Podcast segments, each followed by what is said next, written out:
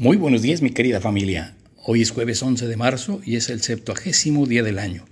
Nos restan 295 para terminarlo. Hoy amaneció despejado con una temperatura de 21 grados centígrados, velocidad del viento de 10 kilómetros por hora, dirección sur-sureste. Este día está dedicado como el Día Mundial del Riñón y en Europa es el Día Europeo para conmemorar a las víctimas del terrorismo. El Día Europeo en memoria de las víctimas del terrorismo es una fecha creada por la Comisión Europea con el objetivo de conmemorar el atentado terrorista que sufrió España el 11 de marzo del año 2004. Es en realidad un homenaje a las víctimas de tan lamentablemente hecho ocurrido en Madrid. La frase célebre de hoy, pobre entré en la presidencia y pobre salgo de ella. Frase que Juan N. Álvarez pronunció quien fuera conocido como la Pantera del Sur por su valor y arrojo, un verdadero patriota del estado de Guerrero. Nació en Atoyac, llamado ahora de Álvarez, el 27 de enero de 1790 y murió a los 77 años dignamente. Comandaba un ejército que se llamó de los Pintos porque muchos de ellos tenían ese mal. Efemérides nacionales. En 1854, Ignacio Comoport Juan N. Álvarez y Florencio Villarreal se adhirieron al Plan de Ayutla, que fue proclamado el 1 de marzo de 1854 por el coronel Florencio Villarreal. Este plan de Ayutla fue un pronunciamiento político programado por Florencio Villarreal con apoyo de los liberales Juan Álvarez e Ignacio Comoport, el 1 de marzo de 1854 en Ayutla Guerrero. Tuvo como objetivo dar fin a la dictadura de Antonio López de Santana. Los planteamientos centrales del plan eran el desconocimiento de Antonio López de Santana como presidente de México y que de resultar triunfante el ejército liberal se convocaría a representantes de los estados para elegir a un presidente temporal. Ahí fue elegido don Juan N. Álvarez, quien a 15 días de haber asumido el cargo haría la convocatoria a un nuevo Congreso extraordinario con el fin de establecer un gobierno republicano y democrático que reorganizara al país. Y después de esto surgió don Ignacio Comoport, el poblano, como presidente de la República. Bien, el 11 de marzo de 1854, en Acapulco, Ignacio Comoport se adhirió a dicho plan y además lo reformó. En 1867 salieron del territorio nacional las últimas tropas francesas que apoyaban a Maximiliano de Habsburgo. Y en 1915 tropas convencionistas encabezadas por el general Emiliano Zapata enterraron en la Ciudad de México. En 1867 salieron del territorio nacional pues las últimas tropas de Maximiliano y en 1901 nació la argumentista, co-guionista, directora y actriz mexicana Adela Secueiro Perlita. Su filmografía resiste o registra títulos como El hijo de la loca, no matarás, el sendero gris, la sangre manda y la posesión. Y en el año 1915, un día como hoy, tropas convencionistas encabezadas por el general Emiliano Zapata enterraron a la Ciudad de México. En 1916 fue elegido Venustiano Carranza como primer jefe del ejército constitucionalista.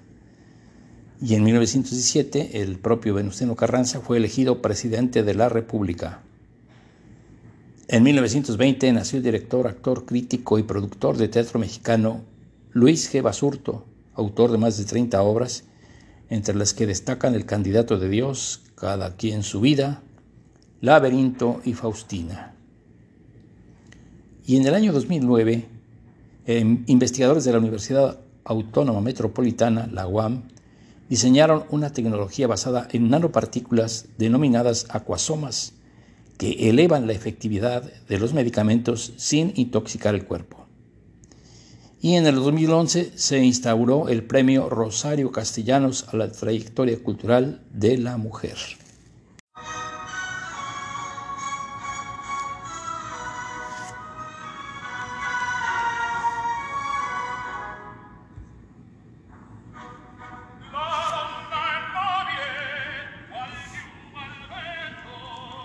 Efemérides generales. En 1811 nació el astrónomo francés Jean-Joseph Le Verrier, quien mediante cálculos matemáticos descubrió el planeta Neptuno.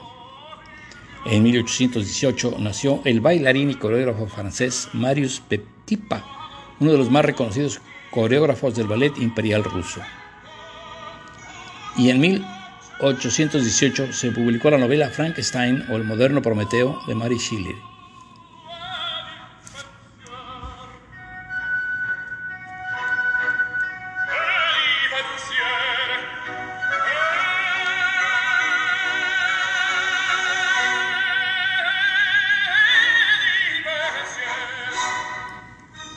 Ahora mismo no cabe muy bien que esté tocando yo esta melodía, pero bueno, un día como hoy, 11 de marzo de 1821, la considerada obra maestra del compositor italiano Giuseppe Verdi, Ricoletto, se estrenó en el Teatro La Fenice de Venecia, Italia.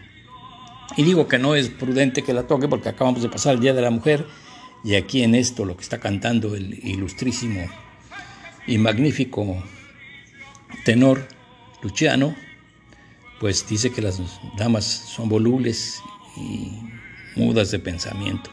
Bueno, independientemente de lo que diga, Rigoletto es una ópera en tres actos con música de Giuseppe Verdi y libreto del italiano de Francesco Maria Piave, basado en la obra teatral El Rey se divierte de Víctor Hugo, que fue estrenada el 11 de marzo. Forma, junto con El Trovador y la Traviata, ambas de 1853, la trilogía popular operística que compuso Verdi a mediados de su carrera. Se trata de un drama de pasión, engaño, amor filial y venganza que tiene como protagonista a Rigoletto, el bufón jorobado de la corte del ducado de Mantua. De Mantua. Es un buen thriller, como dijéramos ahora. En 1888 comenzó la gran tormenta de nieve en Estados Unidos, en los estados de Nueva Jersey, Nueva York, Massachusetts y Connecticut, donde llevaría intensamente, llovería y nevaría intensamente durante los próximos tres días junto con fuertes vientos. Dejó confinada a la gente en sus hogares durante muchos días. Y en 1921 el bandoneonista Astor Piazzolla, argentino, nació. Es el más importante músico de tango de la segunda mitad del siglo XX. En 1955 murió el bacteriólogo británico Alexander Fleming. Él descubrió la penicilina, como ustedes recordarán, y obtuvo el Premio Nobel de Medicina en 1945. En 1985, Mikhail Gorbachev fue elegido presidente general del Comité Central del Partido Comunista de la URSS a cargo o cargo de presidente de la Unión Soviética y en el año 2004 por los atentados del 11M en Madrid con las detonaciones de varias bombas en las estaciones de Atocha cercanías. El Pozo del Tío Raimundo y Santa Eugenia provocaron la muerte de 192 personas y dejaron a más de 1.800 heridos. En 2006, en Chile, Michelle Bachelet es elegida presidenta, siendo la primera mujer del país y de Iberoamérica en ocupar dicho puesto.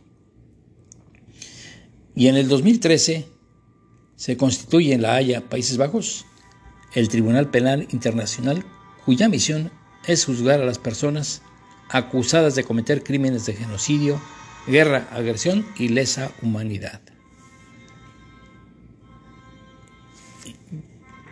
Y en el año 2011 ocurrió un terremoto en Japón de 9.1 grados en la escala de Richter que provocó un fuerte tsunami que inundó la costa noroeste del país.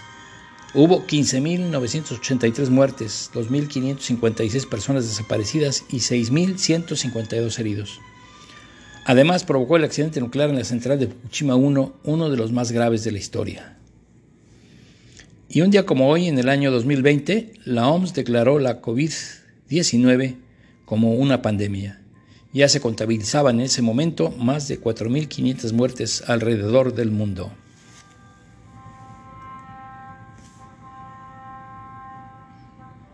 Y el santoral de hoy, amigos, San Pionio, San Trófimo Italo, San Constantino, San Vicente de León, San Sofronio, San Vidiciano, San Benito de Milán y San Orengo de Talaga.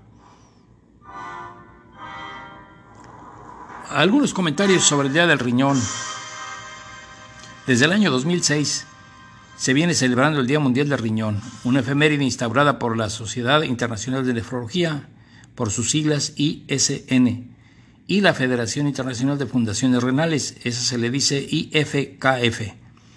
a las que se suman otro conjunto de organizaciones de la salud y especialistas en el área de diálisis y otros tratamientos de los riñones. El Día Mundial del Riñón fue creado para generar conciencia entre todos los habitantes del mundo para que puedan detectar cualquier padecimiento en los riñones de forma precoz y cuando aún hay tiempo para solventar la situación o para retrasar lo inevitable. Se celebra el segundo jueves de marzo, siendo variable cada año. En 2021, este año, el lema del Día Mundial de Riñones, viviendo bien con la enfermedad renal. La insuficiencia renal ya es una patología grave en sí misma, y vaya que duele. No necesita de otros síntomas para ser tomada en cuenta y tratada con esmero. Realmente los riñones son el gran filtro del cuerpo que ayuda a desechar todas las toxinas que producimos o ingerimos por medio de la orina. Si este filtro no funciona o se obstruye, nos intoxicaremos a niveles que pueden llegar a ser letales. Ahora bien, tener unos riñones enfermos también aumenta las posibilidades de sufrir infartos del miocardio y accidentes cerebrovasculares, dado que nuestra sangre permanecerá sucia, bien sea por exceso de colesterol, es decir, grasa, o cualquier otro tipo de sedimentos que no fueron drenados por medio de la orina. ¿Cómo podemos realizar una detección temprana de problemas en los riñones? Pues eh, hay una buena noticia, es que detectar cualquier mal funcionamiento de los riñones es muy sencillo. Solo basta hacer un análisis de, sangre y orina, así de simple. Si los riñones están trabajando como deben, los niveles arrojados por los análisis estarán en sus patrones normales. Pero si hay algo que se encuentre fuera de rango, es motivo para preocuparse y realizar un estudio más profundo. Pero ojo, no siempre unos valores extraños significa que hay problemas en los riñones. Se pueden deber a una simple infección de orina, problemas a nivel de la vesícula, incluso problemas de circulación sanguínea, pero cualquiera que sea detonante es mejor detectarlo a tiempo. Otro de las grandes ventajas de detectar una enfermedad renal a tiempo es que puede ser mantenida a raya a través de una simple dieta renal. ¿Qué es esto? Pues es sencillo, se trata de un régimen alimenticio donde se modera al máximo la sal y la grasa, además de otros alimentos y bebidas que pueden afectar negativamente a los riñones las bebidas pues, edulcoradas como la Coca-Cola y cualquier refresco. En líneas generales, la persona deberá comer menos proteínas, muchas más frutas y verduras, además reducir los lácteos. ¿Y qué es el terrorismo, amigos? Pues ya lo sabemos, es un movimiento con connotaciones políticas que a través de la violencia y el terror buscan sembrar un impacto en la población para producir caos. Su principal objetivo es crear intimidación y pánico para que con estas acciones sus supuestos derechos sean reconocidos.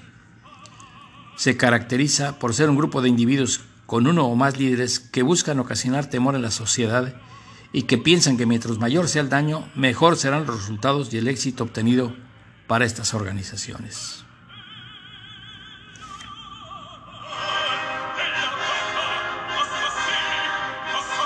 Quiero hacer unos comentarios sobre la ópera Rigoletto que estamos escuchando de fondo. A principios de 1851, el Teatro de la Fenice de Venecia invitó a Verdi a componer una nueva ópera para que la estrenara ahí, en una época en que ya era un compositor bien conocido, con un grado de libertad a la hora de elegir las obras que quería orquestar. Y entonces Giuseppe Verdi pidió a, a Piave, con quien ya había trabajado en otras óperas, pero sentía que necesitaba un tema más enérgico. Piave le recomendó la obra Quinan de Alejandro Dumas, padre, pero no le gustó a Verdi. Y Verdi dio con el, drama francés Le Roi s'amuse, El rey se divierte, del escritor Victor Hugo. Más tarde explicó que contiene posiciones extremadamente poderosas. El tema es grande, inmenso y tiene un personaje que es una de las más importantes creaciones del teatro de todos los países y todas las épocas. Pero fíjense que era un tema muy controvertido, ya que el propio escritor Víctor Hugo había tenido problemas con la censura en Francia. Le habían prohibido producciones de esta obra después de su primera representación casi 20 años antes y continuaría prohibida por durante 30 años más. La, Austria de esa época directamente controlaba gran parte del norte de Italia. entonces se presentó ante el Consejo de Censores Austriacos la obra de Hugo que representaba a un rey, Francisco I de Francia, como un seductor cínico inmoral, algo que resultó inaceptable en la Europa de la restauración posterior a las guerras napoleónicas. Desde el principio Verdi sabía del riesgo, lo mismo que Piave. En una carta Verdi escribió a Piave, usa cuatro piernas, corre por toda la ciudad y encuéntrame una persona influyente que pueda obtener permiso para hacerle roce a mis. El rey se divierte. Los dos, este, Piave y Verdi, estaban en riesgo y subestimaron el poder y la intención de los austriacos. A comienzos del verano de 1850 empezaron a difundirse rumores de que la censura austriaca iba a prohibir la producción. Consideraban la obra de Hugo, de Víctor Hugo, en el límite de lesa majestad y nunca permitirían que una obra tan escandalosa se representara en Venecia. En agosto, Verdi y Piave prudentemente se retiraron a Buceto, ciudad natal de Verdi, para continuar la composición y preparar un esquema defensivo. Escribieron al teatro asegurándose de, asegurándose de que las dudas del censor sobre la moralidad eran injustificadas. Tres meses antes del estreno llegó de nuevo la censura que vetó el libreto. El comunicado decía así: El gobernador militar de Venecia, el señor Gokowski, deplora que el poeta Piave y el célebre músico Verdi no hayan sabido escoger otro campo para hacer rotar sus talentos, más que el de repugnante inmoralidad y obscena trivialidad del argumento del libreto titulado La Maledizione su excelencia ha dispuesto, pues, vetar absolutamente la representación y desea que yo advierta a esta presidencia, a la presidencia del teatro, de abstenerse de cualquier ulterior insistencia al respecto. El censor de Gorkowski usó el título no oficial de la obra, evidentemente conocida a través de espías. Para no desperdiciar el trabajo, Piave intentó revisar el libreto y fue incluso capaz de sacar de él otra ópera, Il Duca di Vendome, en la que el soberano era sustituido por un duque y tanto él como el jorobado y la maldición desaparecían. El asunto se resolvió gracias a la diplomacia de los administradores del teatro. Brena, el secretario de la Fenice, mostró a los austriacos algunas cartas y artículos representando al mal personaje, pero el gran valor del artista, ayudando para mediar en la disputa. Se trasladaron a Buceto y ahí se pusieron de acuerdo con Verdi y el libretista, para que se cambiasen al menos estos puntos. Cambiaron la acción de la corte de Francia a un ducado de Francia o Italia y cambiaron los nombres de los protagonistas inventados por Víctor Hugo. En la versión italiana el duque gobierna Mantua y pertenece a la familia Gonzaga. Ya los Gonzaga se habían extinguido, extinguido hacía tiempo. Mantua no existía ya de manera que no se podía ofender a nadie. La escena en la que el soberano se retira de la habitación de Gilda se eliminaría la visita del duque a la taberna no sería dictada por bajos propósitos, sino provocada por un truco. El jorobado, originalmente Tribulet, pasó a ser llamado Rigoletto del francés Rigolo, divertido. El nombre de la obra entonces se cambió. Y así se dio lugar a esta obra, cambiándole situaciones, personajes, pero el drama y todo el fondo siguió. Es cuanto, mi querida familia.